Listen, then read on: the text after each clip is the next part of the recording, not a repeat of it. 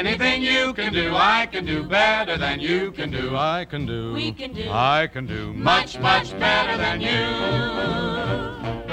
大家好，这里是没折腰，我是空山。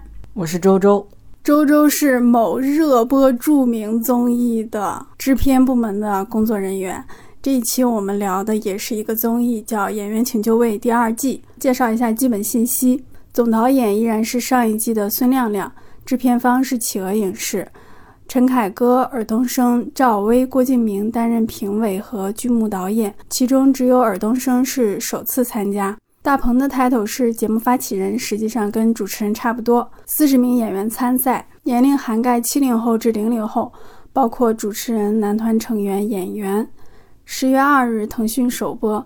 呃，整个综艺分为五个阶段，前四个阶段是考核，最后是盛典。其中三轮为现场表演，两轮为影视化作品。演员唐一菲在第一阶段退赛。最终，胡杏儿、辣目洋子、丁程鑫、张越提名年度最佳演员。陈凯歌组的胡杏儿最终获胜，郭敬明组的丁程鑫获得两个奖：最受观众喜爱演员和微博最受关注演员。曹骏获得了一个奖：年度弹幕热议演员。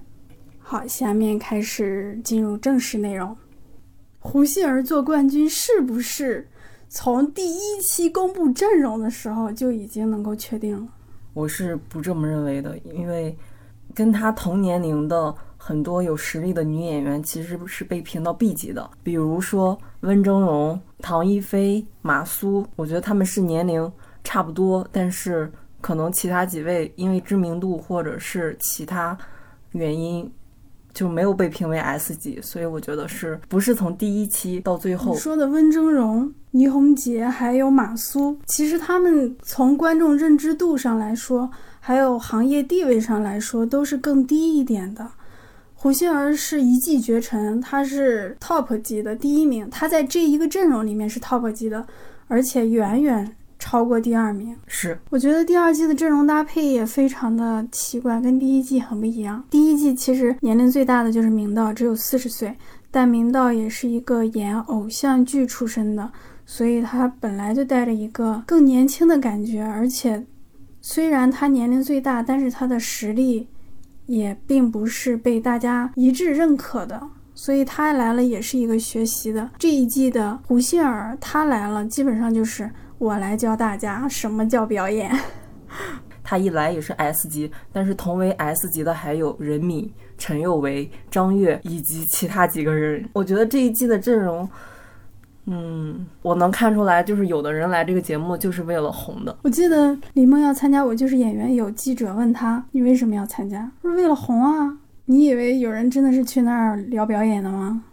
上一季的冠军是牛俊峰，也就是陈凯歌公司的那个人，也是陈凯歌组的人。你觉得在第一季牛俊峰在那个阵容里拿到冠军更有说服力，还是说胡杏儿在这个阵容里拿到冠军更有说服力呢？相对来说是牛俊峰在那个阵容里拿到冠军更有说服力。因为在这个阵容里，能和胡杏儿匹配的人根本没有和他正面交锋，是不是？是的，我觉得也是。你觉得最后决赛的时候应该是哪些人站在一起 PK？倪虹洁，我觉得应该是胡杏儿、任敏、马苏、倪虹洁、温峥嵘、辣目洋子算吗？你觉得？我觉得算。所以你的九强名单里没有一个男演员是吗？这一季没有任何一个男演员表现出多么优秀的演技，你觉得有吗？我觉得没有。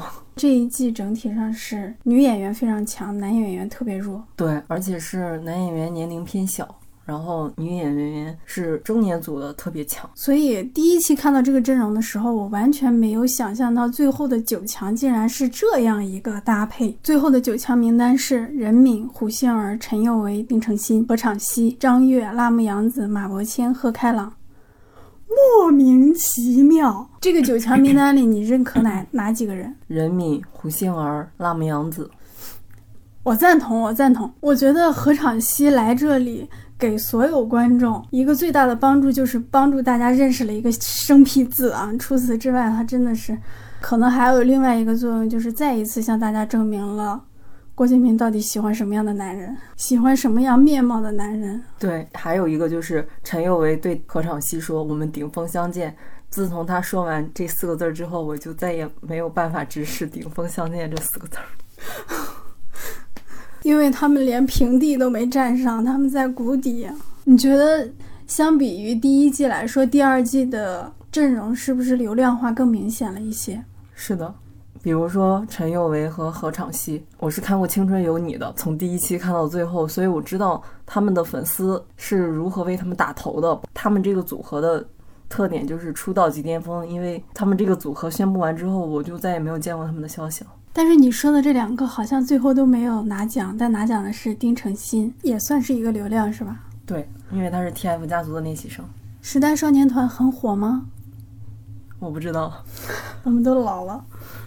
我觉得流量化另外一个表现是，像张悦《三十而已》刚刚结束，他是里面最受争议的一个角色，立刻就来参加这个节目。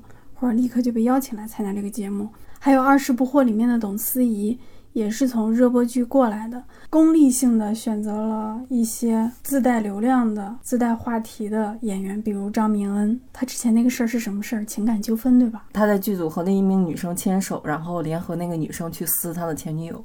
嗯，其实这一季的演员从话题性上来说的话，选的都非常的厉害，像他们请了杨志刚。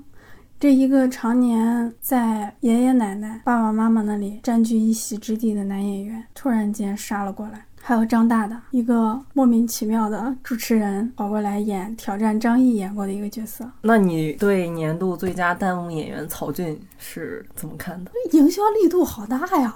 可能就是因为他性格的原因，可能会让大家对他产生一些怜爱。我没有怜爱他，我记得他在哪一次表演完之后，竟然还问你们觉得我还适合做演员吗？啊，我就想你几岁了？我可能有点刻薄，大家都是打工人，但是我我觉得他问了一个非常愚蠢的问题，他做了一个非常非常糟糕的态度。你自己要不要做演员，你自己不知道吗？还要别人给你信心？作为曹骏，你已经是演员里面百分之一的人了。像《我是路人甲》里面张海宇和孙千演的那两个角色呢，他们怎么样呢？他们不也在做演员吗？所以我不知道大家对曹骏的怜爱是哪来的。他那个问题击碎了我对他所有的童年滤镜。好的，你觉得贺开朗怎么样呢？一开始他是演八二年的金智英，他扮演了孔刘的角色，然后在里面说了一句：“我想哭，但是我哭不出来。”然后我在屏幕前笑到无法自拔。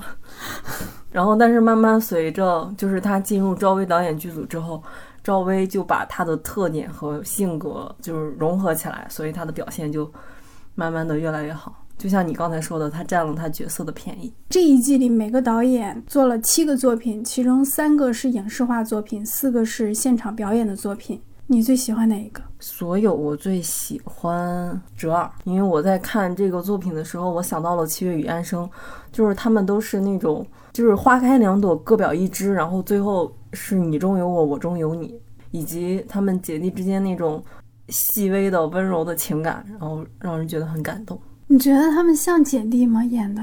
我在看的时候是被带带进去的。你最喜欢的作品是哪个？剧场。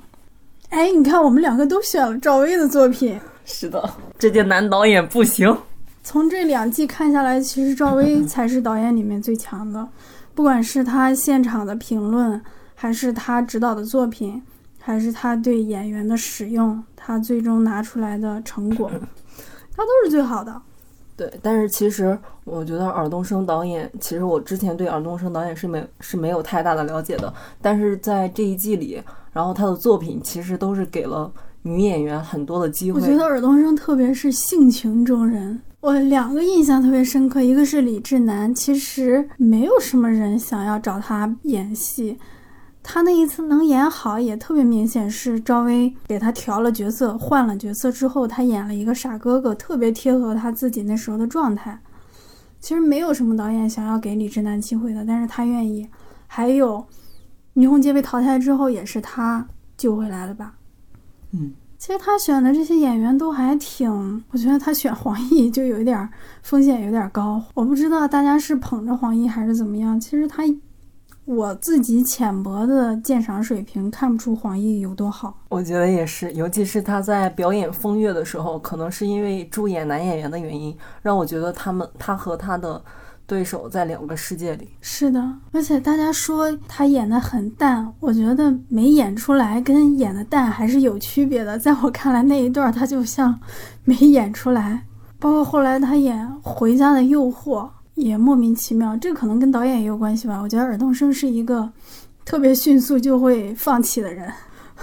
对，可能是因为节目组时长的原因，给他们的拍摄时间不够。另外一个，我觉得会不会是因为他本身从小所在的片场环境不允许他有那么长的时间去调教演员？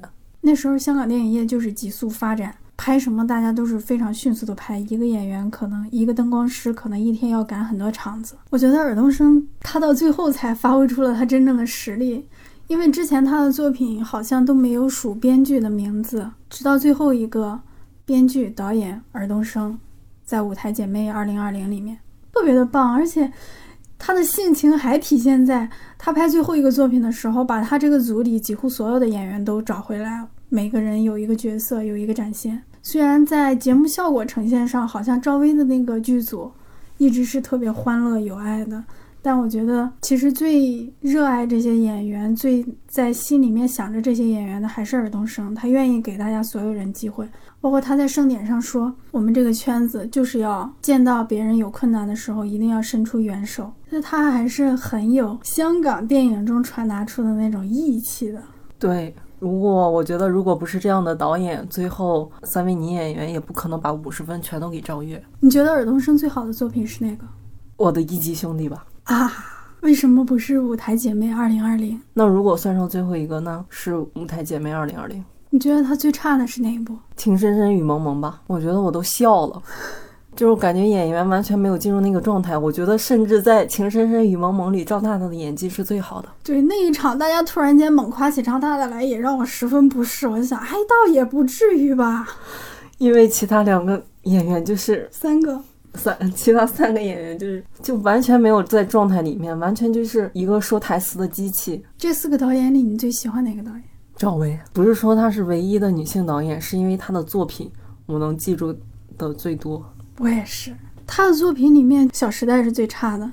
其实当时在预告片里面，演员提议要不要用方言的时候，我好兴奋呐！是的，他们在念剧本的时候，我就已经开心的不得了。难道是为了照顾静明破碎的心，所以没有用方言来解构这个烂片吗？但是这个作品也确实是很差，很差，很差。但是我觉得《不了情》应该是他最差的。对，因为我不明白为什么大家哭得一塌糊涂，就是。他没有场景把人带入进去，然后就开始了一系列的诉说。他虽然一直在哭，但是我只是觉得很烦。不了情的编剧也是李飞，李飞就是姜文在《邪不压正》里面用的一位编剧老师，他自己后来导演的作品叫《两只老虎》。也是赵薇主演的，在这一季里面，赵薇的好几个剧本也是李飞写的。你就想，一个写出《折耳》这个剧本的，充满了细腻感情、情感上褶皱的一个剧本的人，又写出了《不了情》这样一个莫名其妙的东西。我觉得赵薇一拍爱情戏就莫名其妙。去年第一季她拍的《长岛冰茶》也是在一个酒吧里，也是失恋的故事，也是超级难看。当时好像也是李飞写的剧本。然后这次把场景换到了 KTV，但事实也是一样的拉垮。可能跟他这个人也特别的相关啊。比如说李希瑞在台上说我毁了郭敬明老师的作品怎么样的时候，赵薇说有点矫情，在台上站的时候真是很矫情。作为一个演员，我觉得应该是那上面是最重要的，但是台上的戏比上面还足。其实我觉得大可不必。他不喜欢矫情的东西，他喜欢喜剧的、幽默的、解构的。比如他第一季的时候拍那个《还珠格格》戏中戏的时候，就是解构自己的作品。但其实他唯一拍的好的爱情，可能就是《面具》。《面具》也是李飞写的剧本，那一个比较特别，是因为，哦，或者说那一个更好，是因为他也是把一个剧组的情况、一个影视行业的情况带进去了。两个演员在演戏，大家因为角色，你有了角色，而我失去了这个角色。我为了你，我去做一个普通人，然后你自己功成名就了。可能在影视行业里面，这些情况他们见到的比较多，所以更有感触吧。你觉得陈凯歌这一季表现怎么样？一声叹息。我印象比较深的一个是他在导误杀的时候，他要他告诉倪虹洁你要演出第十一个母亲的样子，但是他并不告诉倪虹洁第十一个母亲的样子是什么样，然后就把演员搞得心理崩溃。我觉得这不是一个导演应该做的，就是如果你想去让演员去琢磨一个角色，你最起码给他一个方向，因为所有的所有的演员，所有的工种，为了完成导演心里的一个梦。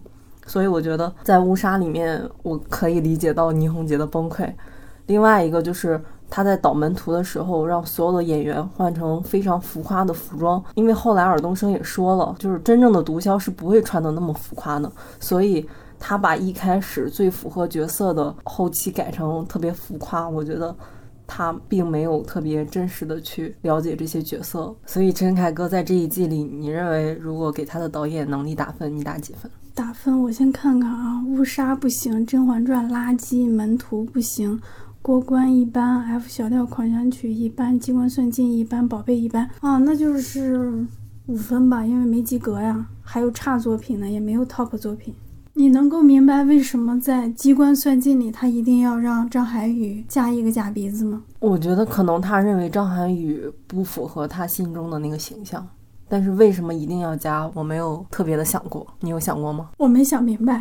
而且张涵予是有特写镜头的，那个鼻子做的也不算完美。张涵予一说话或者一做表情、一笑的时候，十几条皱纹出现在他的鼻子翼两侧，我完全不明白陈凯歌为什么要这么为难他。就一个正常人脸上突然间加一个鼻子是。很别扭的，莫名其妙增加了他的表演难度，丑化了他的呈现效果。这一点又使我想起他在上一个剧目里一定要让张海宇边喝的时候边说。我就想，一个人在喝水的同时，如何能在嘴里含着水的时候说话呢？很莫名其妙。这让我，这让我想起一个曾经的传闻啊，我曾经的一个老板跟我说的。说陈凯歌在拍梅兰芳的时候，有一场戏要打黎明的耳光，他就一直拍，一直拍，一直拍，一直在打黎明的耳光。他对张涵予做的这两件事情，突然间让我想起了这个好像没有办法证实的传言。另外一点，陈凯歌对王强是有什么特别的迷恋吗？为什么每一次王强表现的那么差，他都愿意把王强救回来？这也是这期节目给我给我的第一印象，就是偏爱男演员，偏爱青年男演员。要是我在张海宇和王枪中间做选择，我肯定选张海宇啊，可塑性多强！你让他演什么，可能演霸道总裁或者帅哥稍微吃力一点，说服力小一点，但是演别的绝对没有问题啊！而且他组里面已经有陈宥维了，你还留着王枪干什么？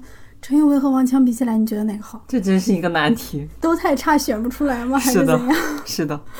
那陈凯歌在分组之后，你觉得他最差和最好的作品是什么？选不出来，我觉得也选不出来啊。而且，我是觉得任敏适合他这个年龄的角色，因为哪怕他去演坏女孩，她的气质其实是无法改变的，她就是一个很乖的一个小女孩。所以，不管是过关里的坏女孩，还是机关算尽里的秘书，还是宝贝里的代孕女孩，我觉得都不适合任敏。其实任敏在第一阶段的时候还是众望所归的 S，还是大家都认可的好演员。但是经过了第二阶段、第三阶段，包括最后的这个，我觉得任敏的那个地位突然间有点不稳固了。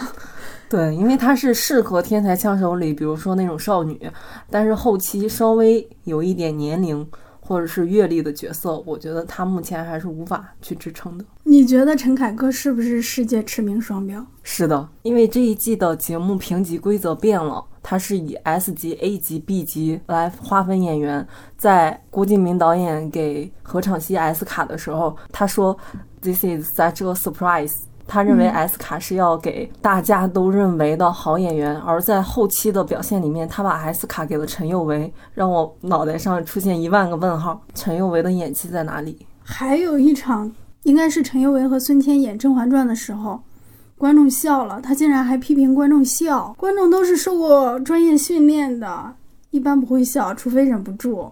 赵薇拍的那个剧场里面就说，观众什么都知道。只是他们不会表达，我我怀疑他就是借这个剧来批判当下影视市场里一些傲慢的导演，可能其中就包括陈凯歌。对，所以我觉得，不管是上一季的《仙剑奇侠传》，还是这一季的《甄嬛传》，我严重怀疑他在指导古装作品上的能力。他的无极就是古装作品。另外一个特别没有风度的就是。当李成儒提到无极的时候，他那一顿冷嘲热讽，完全看不出一个国际大导的风度，甚至感觉他比郭敬明还要斤斤计较。哎，他是不是觉得《小时代》都翻身了，无极还被大家当烂片看，他很不忿？看完这个节目之后，你有再去看《无极》吗？没有，但是我最近几年应该又看过一次《无极》，我仍然没有对它改观。所以，那你 认为一个馒头引发的血案和《无极》相比呢？我在那个之后虽然没看《无极》，但我确实又去看了一个馒头引发的血案。在今天鬼畜、B 站那些。恶搞视频已经如此汹涌的时代，我仍然觉得一个馒头引发的血案是一部好的恶搞作品。但无极真不是一部好电影。那你觉得关于大家批判他的价值观问题，你有什么想说呢？比如宝贝儿，一个穷女孩去做代孕，一个穷落魄演员去找代孕，然后两个穷人最后达成了和解。宝贝儿的价值观是我不能理解的。那你觉得根据三观判断一个作品的优劣是对的吗？是不对的。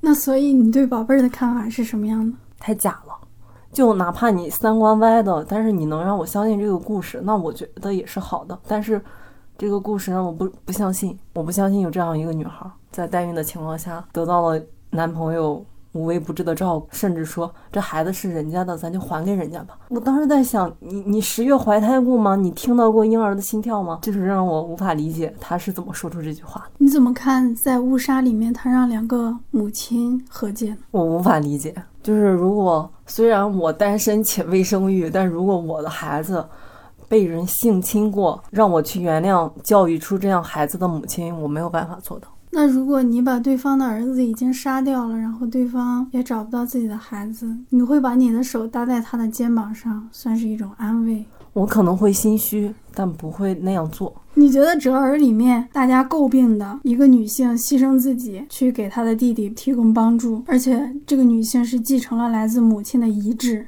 母亲也天然的认为这个姐姐应该帮助弟弟。我是不认同这种做法的。比如说，像大家现在特别经常说的一个词儿叫“伏地魔”，整个剧目所呈现的环境，我感觉不是很现代的。所以，我能想象在有一个地方可能会有这样的母亲会给他的女儿说出这样的话。我不赞同。跟陈凯歌那个相比的话，就是这个虽然你不认可，但是你相信了。是的。然后你还最喜欢这一部。就是让人又哭又笑吧，因为一开始的镜头是他折着一只胳膊，我以为他真的是一个残疾人，但其实他只是为了演杨过，就是平淡中有波折。包括他在海边奔跑，然后拉姆杨子在后面追着他问今天吃什么呀，然后我就觉得特别可爱。就是让人相信啊，这是姐姐和弟弟的故事。其实这个特别像贺开朗演的《昨天》，是不是？对，那个哥哥也是为弟弟付出，但是大家就不会觉得怎么样。是，可能因为我是女生，所以可能会。对，我觉得或许大家现在在对于，因为女性本身处于一种弱势地位，所以大家在面对这些问题的时候会更敏感一点。你觉得郭敬明今年最好的作品是什么？如果硬要选一个的话，我选《天才枪手》，因为其他的几部真的就是有的就是毫无印象，有的就是几乎每部作品里都有 MV 式的片段。你觉得用肾虚 MV 非常贴切？我觉得何昶希的嘴就没有张开过。在画皮一个明星的诞生，我的星星和无量里，这些演员嘴张不开，眼睁不开，一看就是渗透支了。大家都没有力气，死气沉沉，充满了慢镜头。而且他在画皮里的音乐还拿出来当成单独的一个节目，又在节目里表演了一遍。我真的是王楚然意识到自己是一个工具人了吗？郭敬明好爱自己。他真的是一个形式超级大于内容的导演啊！包括我现在谈起他来，我现在能想到去年的他的作品，比如说 AI 里边长达四五分钟的 MV，其实都是之前片段的组合和回放，然后又占据了一个剧目大约四分之一到五分之一的时间，我是无法理解这种剧目结构的。其实 AI 已经算他去年最好的作品了，算是吧。今年节目组还把他这个作品的海报贴了上来凑数，莫名其妙啊！你看人家尔冬升贴的都是什么？郭敬明还有什么可说的？就他真的会很用形式，比如说天才枪手的场景的转换，比如说利用两个镜头同时的运动去制造场景的变换。我觉得天才枪手那个形式真的好损害表演啊！演员和观众的注意力都不在表演上面。对，他的场景是怎么转换的？他的衣服是怎么换掉的？其实，如果这个剧目是用影视化呈现的话，大家就不会有这种问题。但是，因为是一个现场化的作品，所以大家的注意力就被吸引走。其实，他就是用这个形式放到了最前面，掩盖住了其他的很多问题。而且，这个问题在嫌疑人 X 的现身里也有。你对他最后拿出的这个作品《无量》有什么感觉？又长又烂，肾虚，double 肾虚，就是而且没有任何一处是可以相信的。比如说，小时候给你背上刺字，等你长成一米八的时候，你背上的字还是那样的吗？对，总而言之，我不相信 这里面的所有。其实他就是想拍两个男孩子之间的故事，是你拍就拍好了，但是他非要引入一个比较复杂的设定，这些设定里面处处都存在漏洞，比如说何昶希没死，那里是一具替身。OK，那官兵们都不去验尸吗？倍速看完，我看的还是直播，你知道不能倍速，只能用刷手机来抵消那个时间。看看豆瓣小组的吐槽，发现大家都进去刷手机了。这次最爽的就是尔冬升怼郭敬明，听尔冬升导演的意思，应该是郭敬明在私底下。让他嘴下留情，就是和和美美，然后你你说我好，我说你好，但他在节目上又做出一种我觉得你这个表演不行这样一顿操作，让尔冬升导演大发雷霆之后，我觉得我觉得很爽。包括尔冬升返场之后的凯歌导演、赵薇导演、敬明，简直就是一个完美的三行的，不能说诗吧，就是一个。很有意思的三句话。郭敬明还说：“我是在场四位唯一一个兼具导演和编剧的。”哇塞！我当时听到这句话，我就想，你难道从来不照镜子吗？看上去你是一个很爱照镜子的人啊，都不看看其他导演的作品吗？包括他在哭的时候还用的琼瑶式落泪。之前黄奕在节目里说过的，你的眼泪要直接的滴下来，不要哭得很难看。你觉得郭敬明跟尔冬升说大家都要说好话什么的，是不是一句客气话呢？但是尔冬升把他当。成了一个承诺和规则，我觉得应该不是客气话，因为我觉得我的星星那那个剧目，他选了这个题材是很讨巧的，就是大家不能对这个题材做其他的指摘。我都选了这样一个极度极限的环境了，然后你来说我不好不好，所以我觉得他是说的真的，因为在一个极限环境里，你还要求两个。两个角色在那里弹钢琴唱歌，我觉得是有点扯的。我自己认为，除了第一阶段，也就是说那些导演还没有介入演员表演的时候，还没有真正开始指导的时候，大家都好敢说呀，说的那些话简直就是往台上扔砖头、扔臭鸡蛋、扔烂西红柿砸那些演员。结果到了第二阶段，导演们自己上手指导了，哎，突然之间大家就开始。互相吹捧了，除非像《甄嬛传》这种令现场观众都笑出声的作品会被指责，其他的好像大家都比较和气了。你有这个感觉吗？我有，你好，我好，大家好，突然就给所有的导演面子了，就感觉前面的两期是为了把大家都骗过来，骗进来就杀。如果现在你不看任何资料，回想去年的作品的话。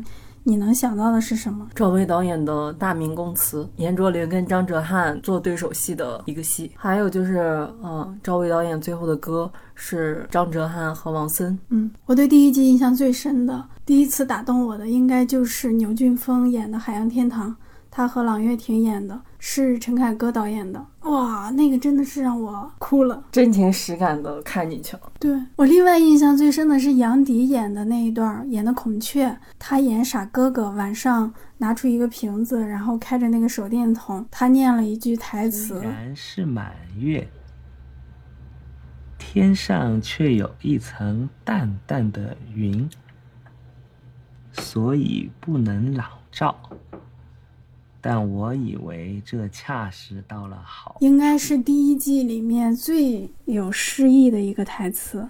杨迪大家公认的长得不好看，但是我觉得他人生中突然间有了一个镜头，把他拍得如此的美，这个让我印象非常深刻。这应该是李少红导的。另外就是赵薇的几个作品，像你说的《大明宫词》那个，还有歌，还有《秘方》，我印象也挺深刻的，对都是黑色幽默系的，是的，应该都是李飞给他做的编剧。你觉得相对于上一季，这一季的所有剧目整体水准怎么样？我觉得是整体下滑的。就是如果上一季可能每个导演，除郭敬明之外，还有自己的比较满意的作品，我觉得这一季可能就好像只有赵薇和尔冬升导演有。应该这么说，上一季哪怕连郭敬明都有一部能够留下来的短片儿，这一季呢，就连陈凯歌都没有一个能留下来的短片儿。是的，这就是这个节目的断崖式的下滑。这一季还有两个特别的剧目，一个是大鹏的《木兰》，一个是陆川的《白蛇人间》。这两个你喜欢吗？这两个我还挺喜欢的，因为木兰的这个英文名它是 Moonlight，就是月光，然后它最后的表现形式也是木兰牵着马走在河边，看着月光照在水面上，波光粼粼。我觉得那个画面很美，你觉得《木兰》是这一季最好的一个剧目吗？我觉得是超越赵薇导演的《折耳》。我更喜欢剧场，但是我特别特别佩服大鹏能够带着三个淘汰的演员拍出《木兰》，每个人都有自己的点能够发挥出来，而且一个半路出来的作品呢，它的利益其实最高的，它是站到了一个反战的利益上，很少很少有人去拍的。花木兰打了十几年仗之后，真的会回家脱下战袍对镜贴花黄吗？一切就结束了吗？不是啊，他在战场上杀人呢。一在这个结尾的他走到那个河边的时候，河里是一个白色的月亮。可能以前他走到那个河边，里面都是血红的月亮。然后在木兰里，我觉得把倪虹洁特别英气的那一面拍得特别好。他们的那个打斗戏好专业啊！是的，镜头的切换，包括那个节奏，就给人真真的就是真实发生的感觉。搭的景也挺精致的。可能是这里面电影感最强的几部之一吧。对，木兰的编剧其中有一位叫苏彪，是煎饼侠和缝纫机乐队的编剧之一，也就是跟大鹏合作了，对，有默契了。是的，其实大家都有带自己的编剧，或者说自己亲自上手，可能这方面只有尔冬升做的比较少。你像赵薇跟李飞就绑定在一起，郭敬明当然了，编剧那一栏里肯定写他了，另外的编剧都写成副编剧，莫名其妙创出一个词汇。陈凯歌好多剧本都是他自己调的，他的宝贝儿编剧数的是十二生肖工作室。这个工作室之前一直给北京卫视写语言类节目，还给《演员的诞生》《我就是演员》写过剧本。你觉得从剧本上来说，哪几个算是好的呢？是不是很多时候演员演不好，是剧本的问题？哪怕换章子怡来演，哪怕换巩俐来演，其实也演不好呢？对，因为我觉得剧本是。基础的基础，他要帮演员去理解他的人物背景、他的环境，然后他的人物线、情感线。所以我觉得有些剧目就是找神级的演员来演，可能都演不好。嗯，比如说郭敬明的原创的《无量》《我的星星》《一个明星的诞生》，因为其实他在操控每一个镜头，演员在他的那种限制里，在他的那种镜头语言里，似乎是没有办法成为一个正常人的。是，其实我觉得像《甄嬛传》那种肯定能演好。哎，其实这样一想也不算是剧本的问题，很多，比如《情深深雨蒙蒙》《回家的诱惑》《女人家》，如果女人家是巩俐、章子怡、什么张曼玉什么的来演，感觉也会很好的。对，就比如说大家都在。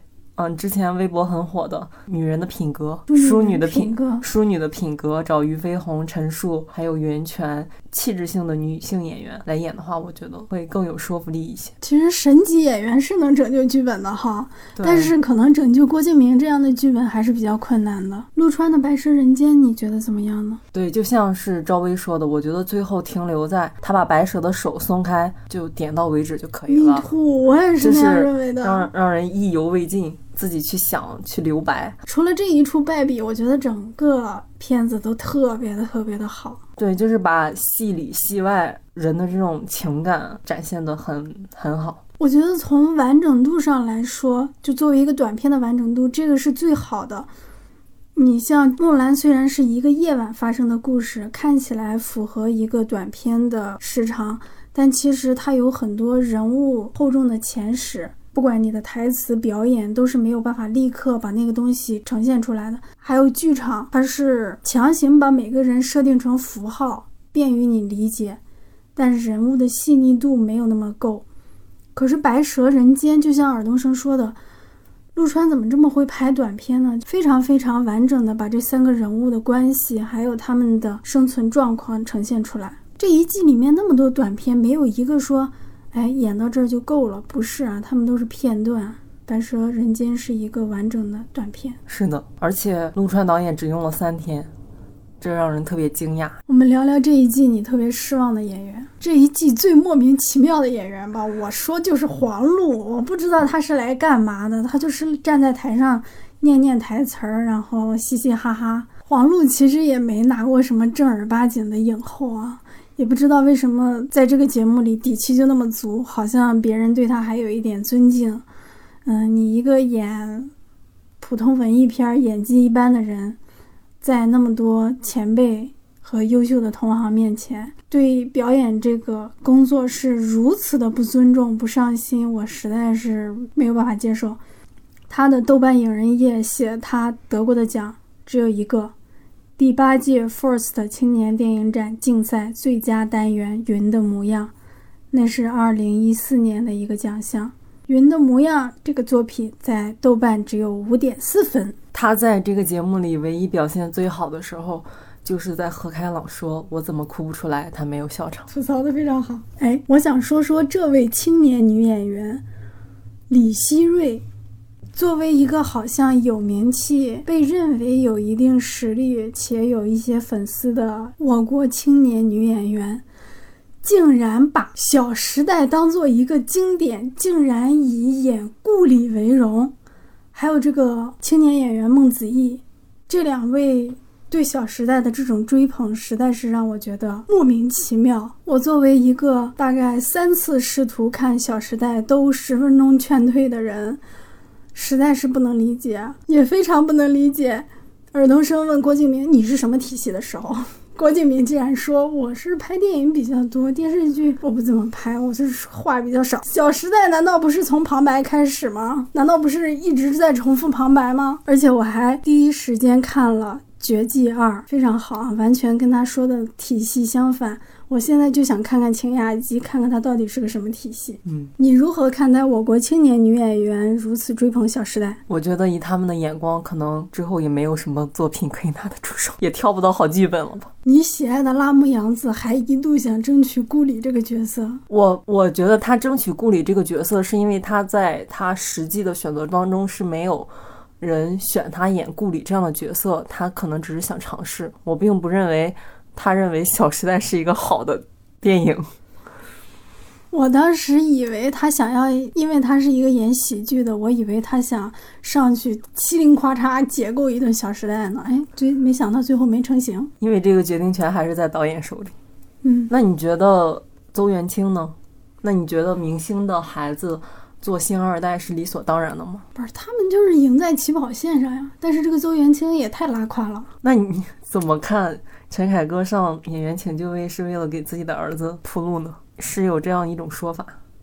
陈飞宇还用得着他铺路吗？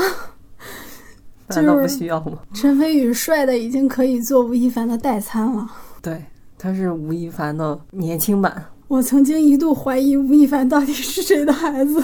吴亦凡姓李，他叫李一凡，不是他叫李什么峰？李易峰，他不对。当时我看到的时候，我也很惊讶，因为他是爸妈离婚，然后跟母亲一块生活嘛，所以吴 Chris 吴只是他的艺名。哦，你觉得张明恩怎么样？我的一级兄弟，他演坐在轮椅上的哥哥。嗯，我觉得那儿还行，但是之前他演《冰面不是海棠红》的时候，让我一度想要 三倍速。十倍速看完，他那个一个骨骼的架构，完全就是一个正儿八经的老爷们儿，实在演不了一个花旦。对，你觉得辣目洋子和上一季的金靖哪个好？我选辣目洋子吧。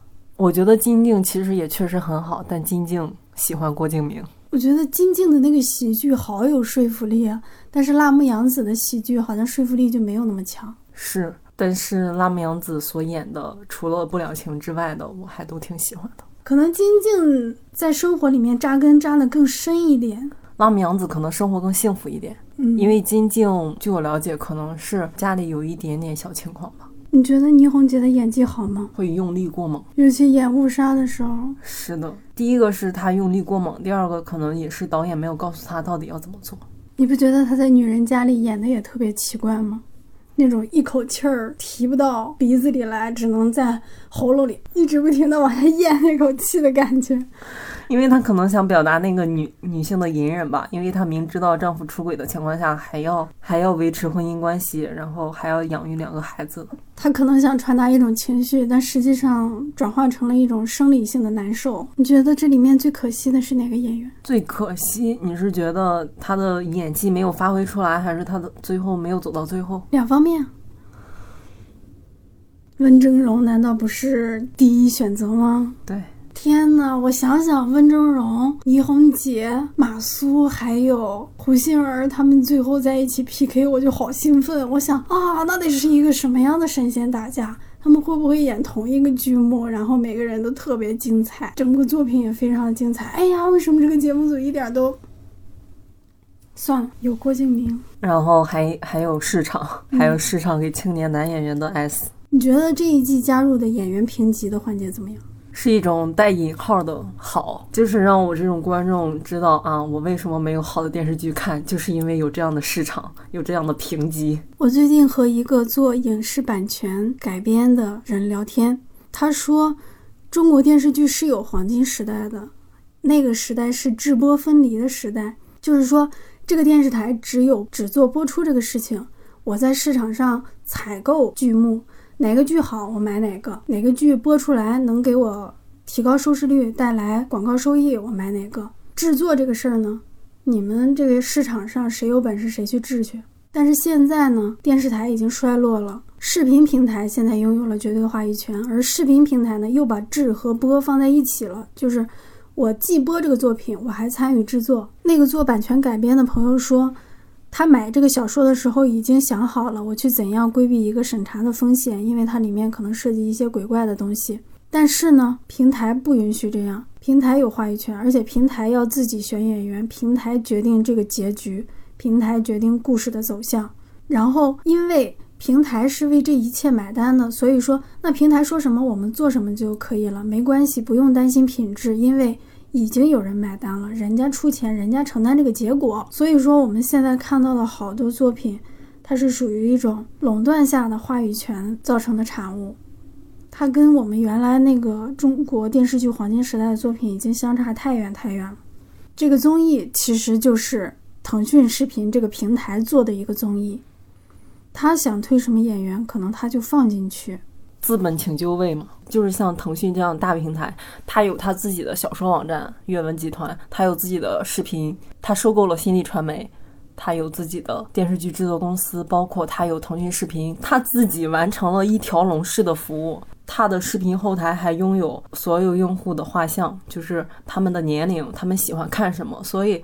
现在不是电视剧播什么我们看什么，而是用户喜欢看什么他就做什么。这里面还有一种情况，就像今年大热的《三十而已》，我认为它完全是为了热搜写的这部剧，它每一个情绪点、极端的点，都是为了我播这一段我能引起争议，我能冲上热搜。还有《我是余欢水》，那时候关于女权的段子和这个一个极端中年人形象的呈现。还有大家疯狂的涌进张悦的微博去骂他，好像资本很爱听到这样的声音，看到这样的情况。对，眼球经济时代，就像你可能没有看过《三十而已》，但是你在微博追完了这部剧。那些真正喜欢看好电视剧的人的声音，好像都被淹没掉了。那些愤怒的人，他因为愤怒，所以他的声量特别的大，被听到了。那些我们保持着理性。期待着好作品出现的人，我们可能没有那么愤怒、那么极端，所以我们的声音不被资本听到。包括粉圈这种行为，因为他们狂热，他们甚至有的无脑，所以他们能爆发出那么大的声音。我们理性，所以我们的声音没那么大。哎，我们说的好远啊！我们说的是演员评级这个环节怎么样哈？就因为有演员评级而引出整个的市场大环境。对，像温峥嵘这样的。其实我们作为九零后比较靠前的那一波，都看过《错爱一生》，是的，是非常非常知道这个演员的水准的，特别奇妙啊！当时跟他配戏的韩雪，是凭借《我就是演员》相当于二次走红。他这个能不能走红，好像还不一定。他在《错爱一生》里的角色真的是童年阴影，像一条美丽的毒蛇一样。比她小的这些年轻女演员，谁能演出一个美丽的毒蛇？谁能演出她当年以那个年纪在《错爱一生》里表演出来的水准？没有人，而且大家好像现在并不喜爱那样类型的角色，更喜欢小白花、小白兔，单纯无害，或者说黑莲花，就是一种比较单纯的强大黑化，所谓的黑化。是的，在盛典的时候有制片人现场邀约，你相信这些邀约是真实的吗？还是说大家是带着宣传目的来的？介绍介绍我们是什么公司，我们接下来有什么作品？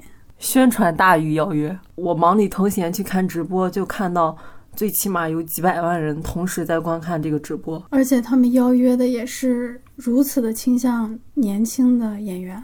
年轻男演员和女演员，而且对于那些演技不好的演员，给出了如此匪夷所思的赞美，使我完全不能够相信他们在一块儿能拍出个好东西来。就你这个审美，是吧？你虽然是 个制片公司的老板啊什么的呀，掌握着多少权利啊、资本啊，但是你这个审美，使我又灰心了一些。对我特别记得一位制片人赞美了合唱戏。我觉得这一季还有一个特别的一点，好像是淡化了导演们的存在感。不知道你有没有同感？《演员请就位》去年刚出来的时候，他打的特别大的一个点就是强调这些导演。你像我就是演员，他其实是让演员去教导演员，让演员去评判演员。但是这个节目是让导演去指导演员，而且他们是让导演拍影视化的作品。他在呈现上也是现场，大家不是。看舞台，而是把大幕拉下来，导播切哪个镜头，你才能看到哪个镜头。一切都是服务于影视的，而不是服务于舞台和剧场的。上一季在盛典的时候还公布了观影人数排名第一的作品，就是赵薇的歌。当时我记得这些作品还是付费的，但有人就愿意付费去看这最后的四部作品。其实这些作品都是导演的，演员是服务于导演的。这一季你有没有觉得是大幅度降低了导演还有作品的存在感？我觉得可能是节目剪辑的问题，就是因为他有他的衍生节目，比如说导演请指教。我觉得第一季的时候导演对这个作品的介入是很深的，今年感觉大家都很仓促、很潦草。比如说在节目当中，尔冬升导演就说几个小时之后这个场地就是赵薇导演的了，我们就要赶紧拍，赶紧走。去年的时间也很紧张，但是。导演们好像都是全程在的，但是今年，比如你说的尔冬升这个，其实他们是自己排的，然后尔冬升过来看的，觉得不对，然后再改。赵薇那个也有这个情况，我就想，这跟去年好像差别挺大的。去年是导演我们定好调度，大家怎么怎么样。我现在脑海里还能浮现出一些陈凯歌手把手教他你怎么走，从哪儿走，是从一开始就定好的。今年好像改变了，我不知道是。导演们每个导演的时间都很紧，还是说节目有了一些变化？我觉得可能是每个导演的时间都很紧。比如说郭敬明可能要北京、上海来回拍作品，我觉得都不能用“作品”这两个字儿。另 另外一个就是赵薇在盛典的时候也说，她在和秦昊拍一部戏，他们在戏里演夫妻，所以我觉得可能给这个综艺的时间其实是远远不够的。我如果有第三季的话，我的期待就是大家把时间协调的更好，在这一段时间里面，大家的精力可以更多的集中在这个节目里面，真正的去和演员沟通，去做剧本，能够留下一些作品。像第一季，其实就是留下了一些作品。那就看平台和制片方愿不愿意给这些导演更多的钱，因为他们的时间可能要精确到小时。你们这个综艺请人，你知道经费是怎么计算的吗？我听相关工作人员说，如果我们超时了，他们其实是可以投诉的。但我们这个节目定下来之后，其实是没有调过档期的，所以我就觉得应该是没有太大的问题，因为我们有一次录制到凌晨两点，也并没有接到任何投诉，所以我很好奇，包括演员请就位，还有我之前看过的《说唱新时代》，好像录综艺大家动不动就录到凌晨几点，为什么要这样？第一是因为这个节目本身就很长，第二个就是比如说所有演员的呃妆发，然后他中间还要穿插媒体的采访，他要吃饭，录制如果不顺利，比如说有卡壳或者是有一些突发状况，他就要补拍要重录，这都是耽误时间的点。就像演员请就位这样，其实你可以明显的感感觉到他录制的时间是极其长的，因为他要放短片，有导演点评，然后有嘉宾点评，我们剪出来可能是两三个小时，他可能录了一天一夜都有可能。那你对第三季有什么期待吗？如果节目时长无法改变的情况下，我更期待看到这部剧的幕后工作人员其实是怎样工作的。比如说赵薇导演，可能他有自带的编剧，他跟编剧是如何沟通的？是的，比如说他跟编剧是如何沟通，他跟演员是如何沟通，比如还有比如说现场的摄像、灯光、呃音频等各个工种，就是去协调的这样，包括道具。其实我很好奇，比如说演员请就位，它是一个舞台化的呈现，它其实道具非常简陋，场景也非常简陋，但是演员请就位。它的场景其实，在一些方面是做的很好的，所以我想知道它的这个场景是怎么做出来。他们是把这当成一个摄影棚去搭的，对，然后包括他是如何调度的，因为我们看到四位导演他是在看那个大屏的，大屏下面就是那个场景，嗯这个是怎么做到的？我觉得你说的这些在第一季还挺多的，尤其是我特别印象深刻那个先导片里，赵薇在现场发飙说这个不行那个不行，然后郭敬明去了之后就开始调整那个小的布局，告诉摄影师我们从哪儿起伏，从哪儿落伏。对，这一季他就把很多的镜头放在了客套话上，所以使我们觉得非常的冗长。周六晚上要看的时候都要做好充分的准备。你会倍速看这个综艺吗？会，我没有看直播盛典，因为那一天除了我在工作之外，是因为我在直播的时候没有办法拉进度条。下一季你希望哪些导演来呢？其实第一季是两位男导演，两位女导演，对不对？嗯，然后这一季是三位男导演，一位女导演。我希望下一季还是两位男导演，两位女导演。但是现在赵薇之外，我想不到其他的女导演。你可以想到吗？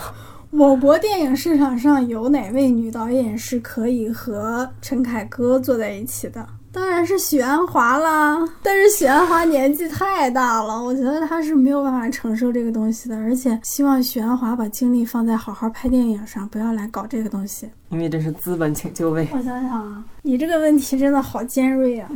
就是还有哪个女导演？他们去年请李双红，仅仅是因为李双红是导协的主席吧？就是你让我想，可能是因为我浅薄。除了许鞍华，还有谁？张艾嘉。张艾嘉张艾嘉 还有谁？陈冲，可是陈冲导演作品少啊。对呀、赵薇在节目里说，为什么现在化妆品都要请小男生去代言？女演员去哪里了？女导演又去哪里了？女导演本来就少啊，就比如说宋丹丹的妓女赵婷，我现在人家这也是赢在起跑线上。其实虽然女导演少，但是像李少红和许鞍华还有胡梅，你给他们机会，他们的成就甚至能够超越很多男导演。像许鞍华，他的作品全华语地区、大华语地区能跟许鞍华比肩的，一只手都能数过来。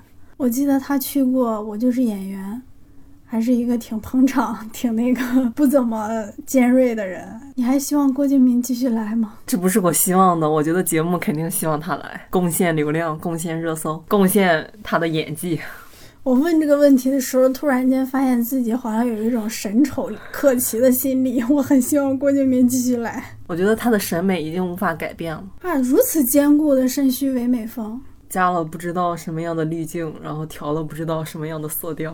我就是演员邀请于正，是不是为了让于正成为另一个节目里的郭敬明？我觉得肯定是的。其实于正之前参加过综艺《演技派》，那是优酷出的是吧？是的，好像就泯然众人矣了。优酷没有得到这种节目吸引大家的精髓。中国电视剧界和中国电影界两大争议性人物，两大抄袭之后拒不道歉的人物，在我国两大演员竞赛类的节目上指点江山。是不是也会有男女演员流着泪说：“我毁了于正老师的作品 No, you can. Yes, I can. No, you can. Yes, I can. No, you can. Yes, I can. Yes, I can. Anything you can be, I can be greater. Sooner or later, I'm greater than you. No, you're not. Yes, I am. No, you're not. Yes, I am. No, you're not. Yes, I am. Yes, I am.